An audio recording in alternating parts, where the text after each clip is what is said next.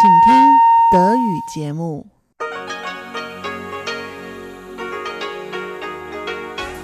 Hier ist Radio Taiwan International.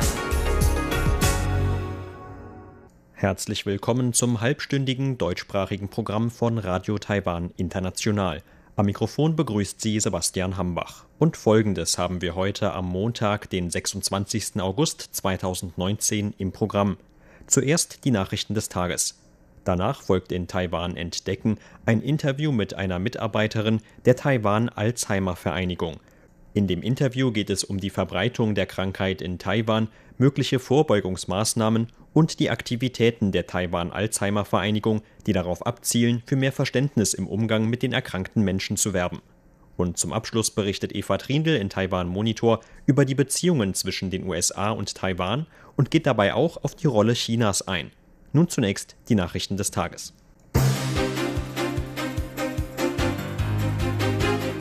Sie hören die Tagesnachrichten von Radio Taiwan International. Der Überblick. Projekt zur Fachkräfteausbildung mit den USA angekündigt. Taiwan begrüßt Resolution der US-Demokraten. Und Regierung erwartet mehr Einnahmen durch Rückkehrer. Die Meldungen im Einzelnen.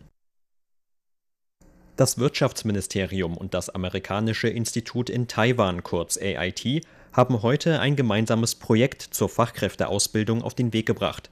Der heutigen Ankündigung zufolge soll es bei dem Projekt vor allem um talentierte Fachkräfte aus dem Bereich der Digitaltechnik gehen. Vor der Umsetzung des Talent Circulation Alliance genannten Projekts soll zunächst ein Weißbuch ausgearbeitet werden. Darin soll es unter anderem um pragmatische Lösungsvorschläge für juristische Hürden gehen, die dem Fachkräfteaustausch zwischen Taiwan und anderen Ländern im Wege stehen. Laut Raymond Green, dem Vizeleiter des Taipei-Büros des AIT, verfolgt der Plan vier Ziele. Dazu gehöre zunächst eine Rückbesinnung auf die Erfolgsgeschichte von Taiwans Unternehmen im Digitalzeitalter. Ein zweites Ziel bestehe darin, die Abwanderung von Fachkräften aus Taiwan zu vermeiden. Das dritte Ziel sei die Ausbildung von Fachkräften in Taiwan in einer Zeit, in der die traditionellen Technologieunternehmen von China bedroht würden, etwa durch den Diebstahl von Geschäftsgeheimnissen. Green sagte, durch internationalen Austausch und die Ausbildung von Fachkräften aus Taiwan kann Taiwan sich als eine innovationsbasierte Wirtschaft mit internationalen Verbindungen neu positionieren. Das vierte Ziel des Projekts besteht laut Green darin, Taiwans internationale Sichtbarkeit zu erhöhen. Zwar sei Taiwans diplomatischer Handelsspielraum eingeschränkt, allerdings könne das Land seine Sichtbarkeit durch den Austausch von privaten Unternehmen, Wissenschaftlern oder Nichtregierungsorganisationen erhöhen. Das Außenministerium hat heute eine Resolution der Demokratischen Partei der Vereinigten Staaten begrüßt. In der vom Democratic National Committee, kurz DNC, verabschiedeten Resolution spricht sich die Partei für eine sinnvolle Beteiligung Taiwans an internationalen Organisationen aus. Laut der heutigen Stellungnahme von Taiwans Außenministerium hatte das DNC die so wörtlich Taiwan-freundliche Resolution im Rahmen einer Versammlung in San Francisco vom 22. bis 24. August verabschiedet.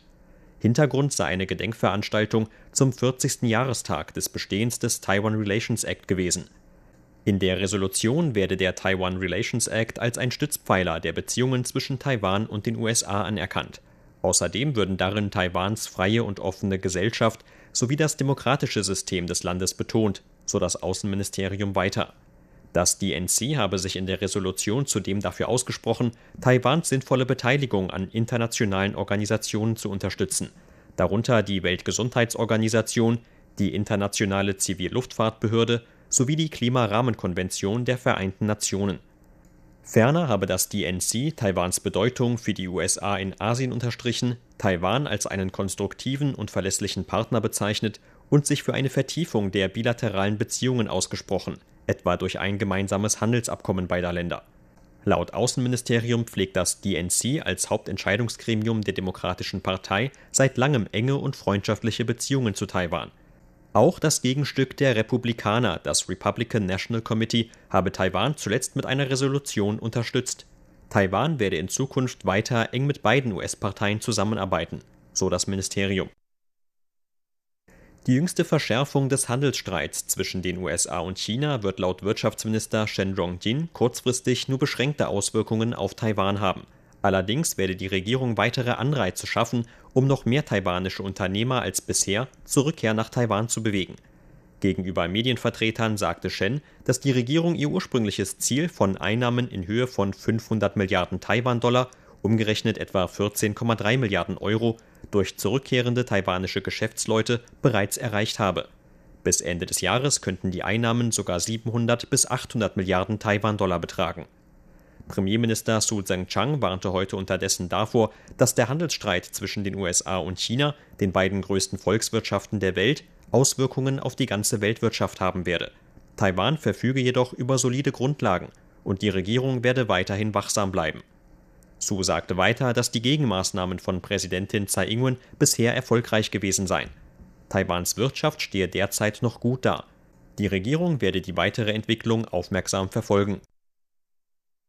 Präsidentin Tsai Ing-wen hat heute den Landkreis Penghu besucht und vor Ort die Infrastruktur für Verkehr und den Tourismus begutachtet. Das Verkehrsministerium hatte bereits im Juli eine Machbarkeitsstudie für Umbaumaßnahmen an der großen Brücke von Penghu angekündigt. Das Verkehrsministerium hatte damals ein Budget von 20 Millionen Taiwan-Dollar, umgerechnet etwa 572.000 Euro, zur Durchführung der Machbarkeitsstudie bewilligt. Präsidentin Tsai Ing-wen versprach heute, dass der Landkreis nach Fertigstellung der Machbarkeitsstudie in Zukunft eine moderne, große Brücke haben werde. Für die Umbaumaßnahmen an der Brücke müssen laut Tsai die Böschungen an beiden Seiten erweitert werden. Das habe Auswirkungen auf die Lebensräume von Tieren im umliegenden Meer. Aus diesem Grund müssten zunächst die Meinungen von Experten eingeholt werden. Die Präsidentin sagte weiter, dass der Landkreis Penghu für seine zukünftige Entwicklung noch mehr Infrastruktur benötige. Für die dafür benötigten Budgets sei wiederum eine Zusammenarbeit von Lokal- und Zentralregierung notwendig. Beide Seiten würden sich dafür einsetzen, die Entwicklung entschlossen voranzutreiben. Der taiwanische Tischtennisspieler Lin Yunru hat am gestrigen Sonntag bei den Czech Open das erste große Tischtennisturnier seiner Karriere gewonnen. In Olomouc sicherte sich Lin mit Siegen über zwei deutsche Profis im Halbfinale bzw. in der Finalrunde den Turniertitel im Herreneinzel. Das Finale gegen die Nummer 11 der Weltrangliste Dmitri Ovtcharov gewann der 18-jährige Lin nach fünf Sätzen deutlich mit 11 zu 9, 11 zu 5, 4 zu 11, 11 zu 5 und 11 zu 9. Damit gewann Lin das zweite Spiel in bisher drei Turnierbegegnungen gegen Ovtcharov. Für Lin markiert der erste Turniersieg einen neuen Höhepunkt seiner noch jungen Karriere.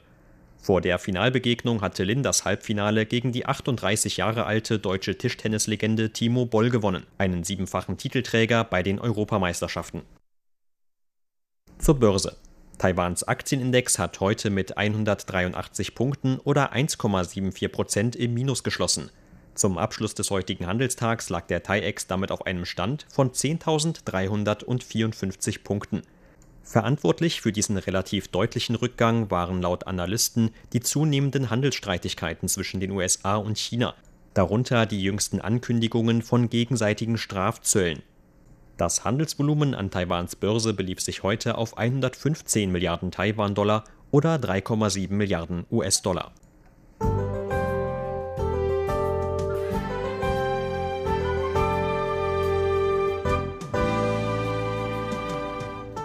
Das Wetteramt gab heute Hitzewarnungen für Nordtaiwan aus. Dort stiegen die Temperaturen gebietsweise auf über 35 Grad Celsius. In mehreren anderen Landesteilen gab es heute Höchstwerte von um die 31 bis 33 Grad Celsius. Am Nachmittag fielen im Süden und Osten vereinzelte Regenschauer. Ansonsten blieb es bewölkt und trocken. Und dies sind die Aussichten für morgen, Dienstag, den 27. August. Für morgen lautet die Vorhersage des Wetteramts sonniges Wetter mit nur wenigen Wolken am Himmel. Im Norden könnte es erneut Höchstwerte zwischen 31 und 36 Grad Celsius geben. In Mitteltaiwan könnten es bis zu 33 Grad und im Süden des Landes bis zu 35 Grad Celsius warm werden. Ein Tiefdruckgebiet, das sich derzeit noch östlich der Philippinen zu einem Tropensturm entwickeln könnte, wird Taiwan laut Angaben des Wetteramts auch an den kommenden Tagen voraussichtlich nicht beeinflussen. Das waren die Tagesnachrichten von Radio Taiwan International. Nun geht es weiter mit unserem Programm vom Montag, den 26. August.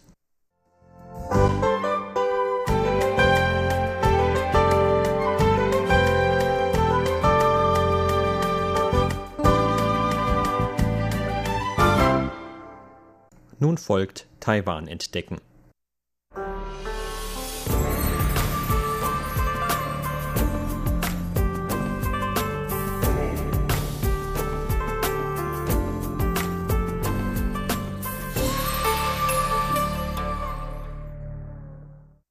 Taiwan hat eine der niedrigsten Geburtenraten der Welt und auch deshalb eine immer älter werdende Gesellschaft. Schon ab der Mitte des kommenden Jahrzehnts wird dem Land eine deutlich überalterte Bevölkerungsstruktur vorhergesagt. Mit der zunehmenden Überalterung werden auch bestimmte, oft mit dem Altern in Verbindung gebrachte Krankheiten, wie zum Beispiel Alzheimer, immer öfter Gegenstand öffentlicher Diskussionen. Für mehr öffentliches Verständnis setzt sich etwa auch die Taiwan Alzheimer Vereinigung ein. Deren Generalsekretärin Tang Liu sprach im Interview mit RTI über die Verbreitung von Alzheimer in Taiwan, mögliche Vorbeugungsmaßnahmen und die Aktivitäten der Taiwan Alzheimer Vereinigung, um für mehr Verständnis im Umgang mit den erkrankten Menschen zu werben. Anfang Mai hat die Vereinigung etwa eigens ein Konzert veranstaltet, um auf die Schwierigkeiten von Patienten und Pflegepersonen aufmerksam zu machen diese Veranstaltung haben wir am 4. Mai, also noch vor dem Muttertag, im Konferenzsaal des Howard Hotels in Taipei organisiert. Dabei handelte es sich um ein Konzert unter dem Motto Hegen der Erinnerungen. Anhand des Mottos konnte man schon erkennen, dass die an Alzheimer erkrankten älteren Menschen im Mittelpunkt dieser Veranstaltung stehen sollten. Wir wählten einen Termin vor dem Muttertag, um an die vielen Angehörigen zu erinnern, die der mühsamen Arbeit nachgehen, sich um ihre älteren an Alzheimer erkrankten Familienmitglieder zu kümmern, die in manchen Fällen vielleicht sogar die eigenen Mütter sind. Durch dieses Konzert wollen wir den Angehörigen vermitteln, dass die Gesellschaft sie nicht vergessen hat und sie unterstützen und ermutigen möchte. Wir wollten Ihnen mit einer Veranstaltung, die Ihnen gewidmet ist, etwas Trost spenden. Auf der anderen Seite war das Konzert auch für die Alzheimer-Patienten gedacht. Auf dem Konzert wurden nur alte Lieder gesungen, die ihnen allen vertraut waren. Dadurch sollte ihnen ein Gefühl von Wärme und Fröhlichkeit vermittelt werden, und wir hofften, dass sie während des Konzerts einfach entspannen und glücklich sein konnten um ihnen Unterstützung und Kraft zukommen zu lassen. Frau Tang erklärt, inwiefern die Inhalte des Konzerts auf die an Alzheimer erkrankten Menschen zugeschnitten war. Jemand, der an Alzheimer erkrankt ist, hat am Anfang die größten Schwierigkeiten mit dem Kurzzeitgedächtnis. Das heißt, er vergisst vor allem die Dinge, die sich gerade erst oder in jüngster Zeit ereignet haben aber die Erinnerungen im Langzeitgedächtnis bleiben zunächst erhalten. Alte Lieder wecken bei ihnen deshalb positive Gefühle, weil sie mit ihnen vertraut sind. Wenn man dagegen neue Lieder spielt, dann kommen ihnen diese fremd und unvertraut vor.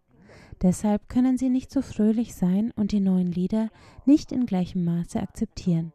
Als wir einmal eine Orchestergruppe hatten, die alte Lieder spielte, haben die an Alzheimer Erkrankten alle fröhlich mitgesungen und sie haben es wirklich sehr genossen. Manche von ihnen haben sogar mitdirigiert. Sie waren einfach hin und weg. Als ich das sah, war ich wirklich sehr bewegt. Man sah, wie diese alten Menschen plötzlich wieder auflebten und fröhlich auf die Musik selbst eingingen.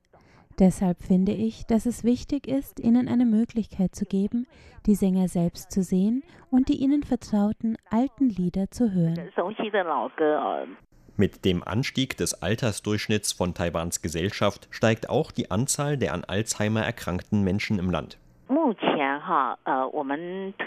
Wir schätzen, dass in Taiwan bis Ende letzten Jahres etwa 280.000 Personen an Alzheimer erkrankt waren.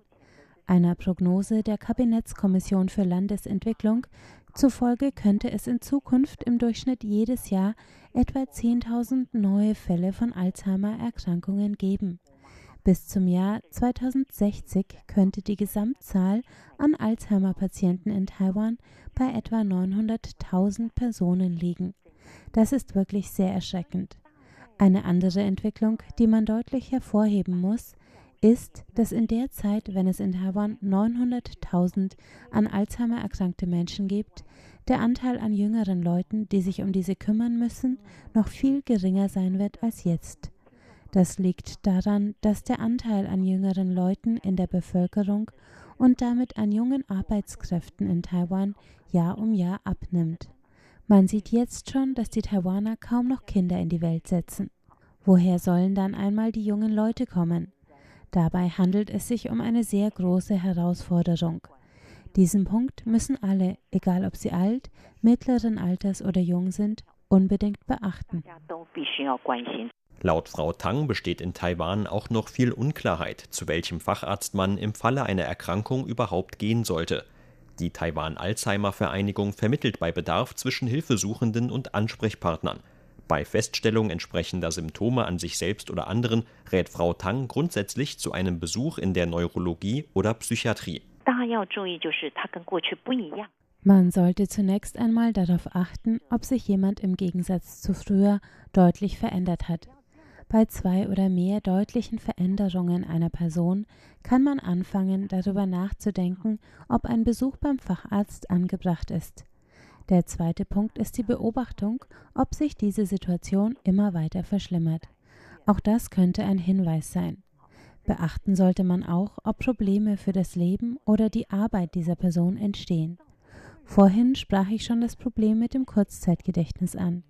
Manche Erkrankte vergessen zum Beispiel, dass sie schon einkaufen waren und kaufen darum mehrmals das Gleiche ein, obwohl der Kühlschrank schon voll ist.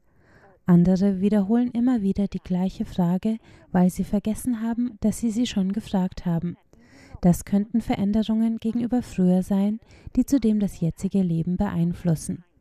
Ein anderer Aspekt ist, dass die Erkrankten plötzlich Dinge vergessen, die sie einmal konnten. Dazu kommt das Verwechseln von Orten oder Zeitpunkten. Manche Leute verlieren ihren Orientierungssinn und finden nicht mehr nach Hause zurück. Oder es gibt noch das Symptom von Sprachschwierigkeiten. Manche Leute vergessen bestimmte Wörter. Anstatt Tasse sagen sie dann zum Beispiel das Ding, aus dem man trinkt. Nicht nur Veränderungen in alltäglichen Gewohnheiten oder Tätigkeiten, sondern auch im Charakter können laut Frau Tang ein Anzeichen für eine Erkrankung sein. Charakterliche Veränderungen sind ein Punkt, den viele in diesem Zusammenhang nicht kennen. Eine extrovertierte Person könnte aber plötzlich zu jemandem werden, der nicht mehr vor die Tür gehen möchte. Auch das ist eine Veränderung gegenüber früher. Gleiches gilt für Veränderungen in der Stimmung. Jemand, dem man früher nichts anmerken konnte, wird auf einmal und scheinbar ohne Grund extrem wütend oder weint auf einmal. Es kommt auch vor, dass ein Ehepartner plötzlich misstrauisch wird.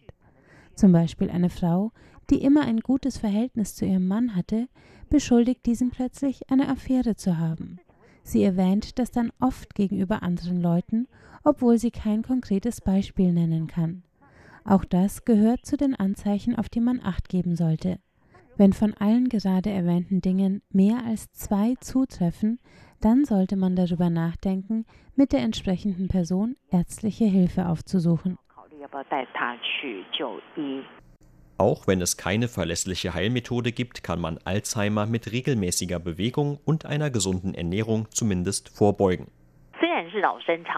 Auch wenn es wie ein Klischee klingt, aber Sport treiben hilft am meisten. Man sollte regelmäßig jede Woche mindestens zweimal Sport treiben. Drei oder viermal wären noch besser. Jedes Mal sollte man mindestens 30 Minuten Sport treiben. Am besten ist, wenn man beim Sportmachen ins Schwitzen kommt. Das einfachste ist zum Beispiel schnell zu gehen. Man kann sich einen sicheren Ort mit einem schönen Ausblick aussuchen, der einem gefällt, und geht dann schnellen Schritts dort entlang, also etwas schneller als beim normalen Spaziergehen, damit das Herz etwas schneller schlägt und man zu schwitzen beginnt. Darüber hinaus ist eine mediterrane Ernährung gut. Die Ernährung sollte ausgewogen sein und aus viel Obst und Gemüse bestehen. Am besten sollte kein Fett von Tieren verwendet und rohes Fleisch nur in geringen Maßen verzehrt werden. Vollkornprodukte sollten mehr und verarbeitete Produkte so wenig wie möglich gegessen werden. Sie hörten ein Interview mit der Generalsekretärin der Taiwan Alzheimer Vereinigung, Frau Tang Liu. Vielen Dank für Ihr Interesse. Am Mikrofon war Sebastian Hambach.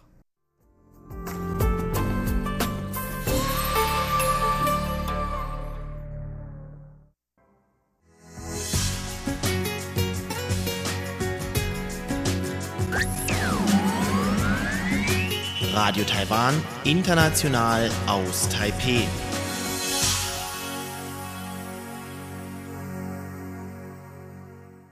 Hören Sie nun eine neue Ausgabe von Taiwan Monitor mit Eva Trindl.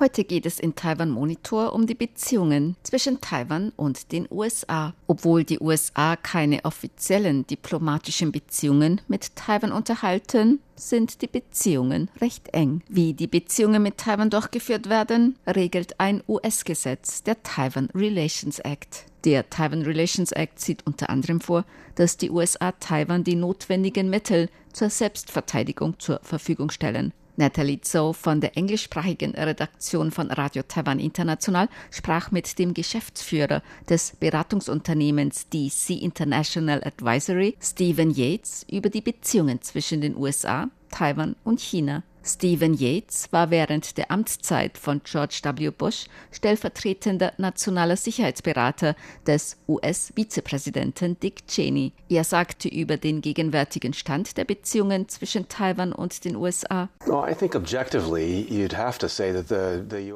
Ich denke, dass man die Beziehungen zwischen den USA und Taiwan objektiv als sehr, sehr stark und gesund bezeichnen muss. Meiner Ansicht nach ist jetzt eine Zeit der Chancen. Das liegt einerseits an einigen Schritten, die in Taiwan und den USA unternommen wurden. Aber ich denke, der größte Faktor war der dramatische Wandel in der Wahrnehmung Chinas im vergangenen etwa einem Jahr. Einige Vorgehensweisen des chinesischen Präsidenten Xi Jinping und die breite internationale Berichterstattung in der Welt haben die Leute dazu gebracht, beim Umgang mit China etwas umzudenken. Man hatte immer Bedenken, China zu verärgern und sich damit Chancen entgehen zu lassen, wenn man sich zu sehr mit Taiwan einlässt. Das hat sich jetzt eher zu einem Risikobewusstsein im Umgang mit China entwickelt. Das Umfeld hat sich sehr verändert. Es gibt Bedenken, dass für US-Präsident Donald Trump Taiwan eine Art Faustpfand bei der China-Politik sein könnte. Stephen Yates dazu.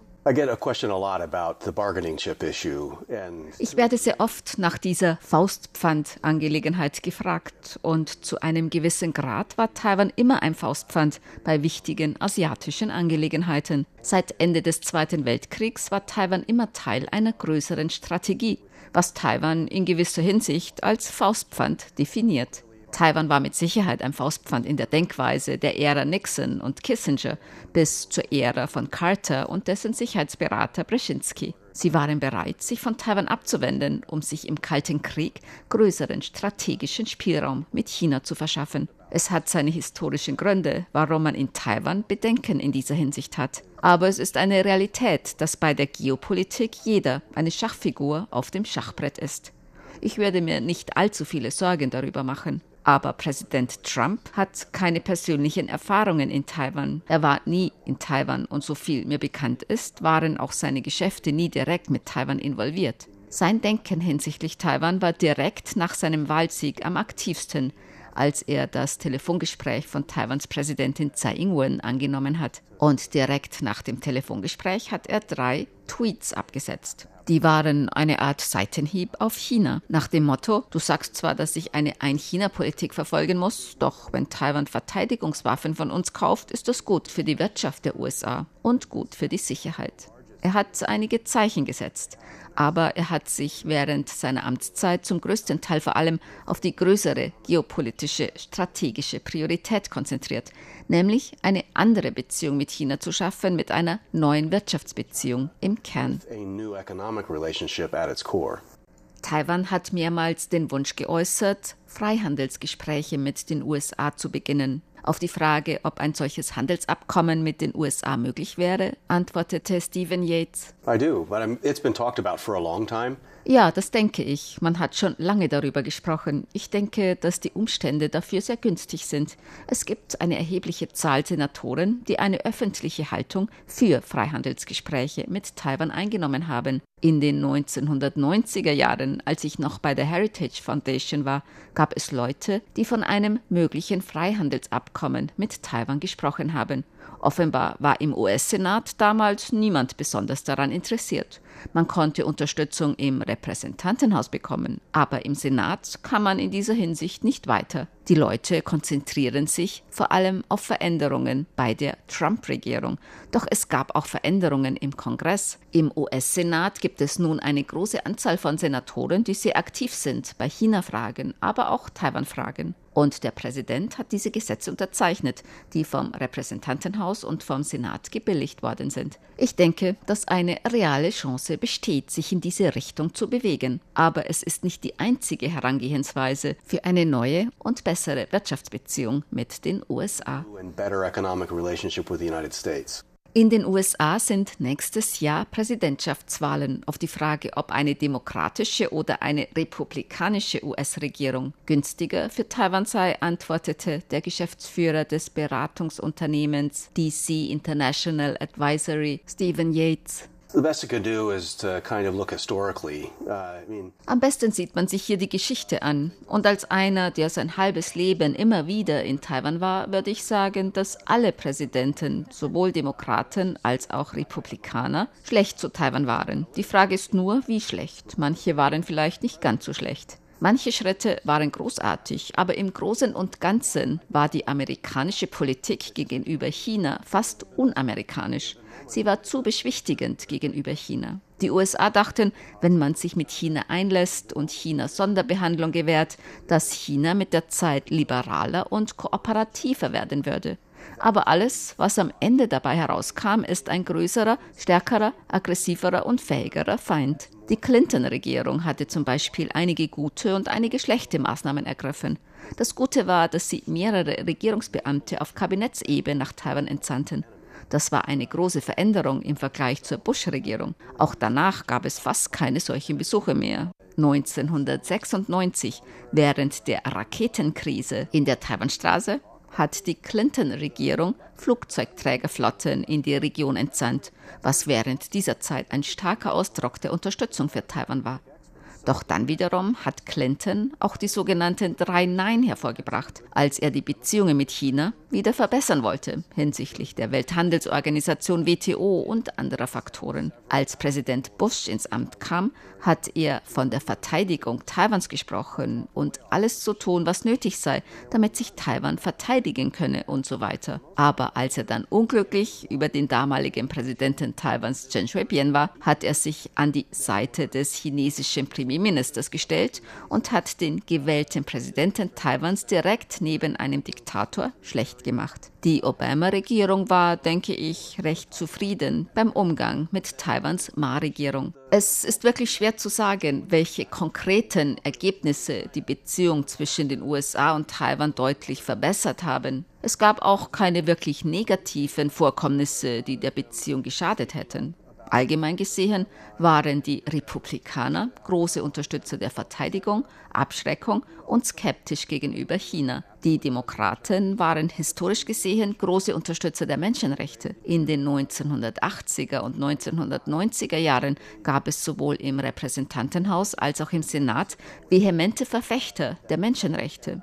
In den vergangenen Jahren hat sich das deutlich verändert, denn sich für Demokratie und Menschenrechte einzusetzen, wurde auch in Zusammenhang gebracht mit Kriegseinsätzen, Regimes zu Fall zu bringen und Demokratie bei anderen umzusetzen. Falls die Demokratische Partei der USA einige Elemente ihrer Tradition wiederbeleben kann, das Einstehen für Demokratie, Menschenrechte und so weiter. Und wenn die Republikanische Partei dabei bleibt, gegen Kommunismus zu sein, sich für Wirtschaftsentwicklung einzusetzen, für Abschreckung und so weiter, ist Taiwan okay, egal welche Partei in den USA an der Regierung sein wird. Dieses Jahr ist der 40. Jahrestag des Taiwan Relations Act und ich denke, es gab viel Gutes, was gemacht wurde, aber wir könnten aus der Sicht der USA noch sehr vieles besser machen. I think there's been a lot of good, but a, a long way to go that we could do better, I think, from a US point of view.